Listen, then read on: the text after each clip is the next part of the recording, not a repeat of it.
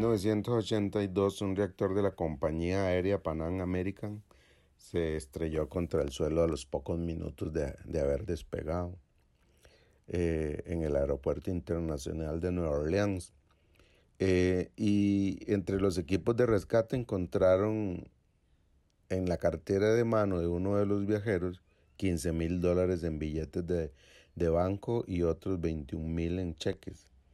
El viajero parece que iba eh, a la famosa ciudad de Las Vegas, este centro de juegos y diversión donde muchos van a pasar sus fines de semana.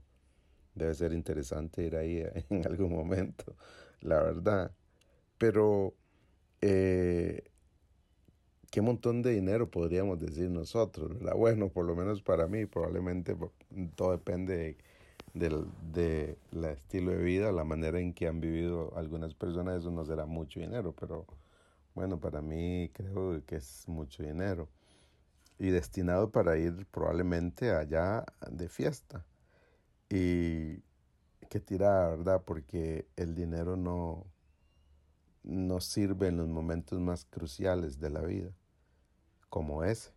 En el momento de, de morir, el dinero no, no puede evitar nada, no puede producir nada, no logra nada. No se puede comprar nada con el dinero cuando uno está al borde de la muerte. Es muy interesante eso, por eso no podemos olvidar las palabras de Jesús en Mateo 6, 19 al 21 que dicen, no almacenen tesoros aquí en la tierra donde las polillas y los comen y el óxido los destruyen y donde los ladrones entran y roban Almacena tus tesoros en el cielo, donde las polillas y el óxido no pueden destruir y los ladrones no entran a robar. Donde esté tu tesoro, allí también estará los deseos de tu corazón. Y qué verdad es esta. Eh, no es lo malo no es hacer tesoros.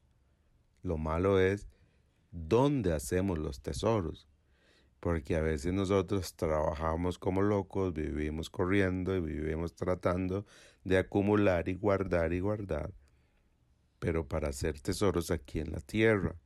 Y aquí en la tierra se, se lo roban, aquí en la tierra se pierden, pero si hiciéramos tesoros en el cielo, sería diferente. ¿No cree que debería empezar a preguntarse cómo se hacen tesoros en el cielo?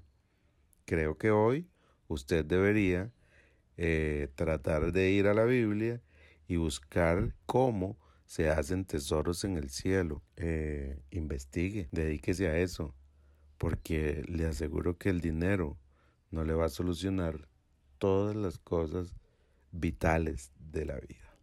Un abrazo.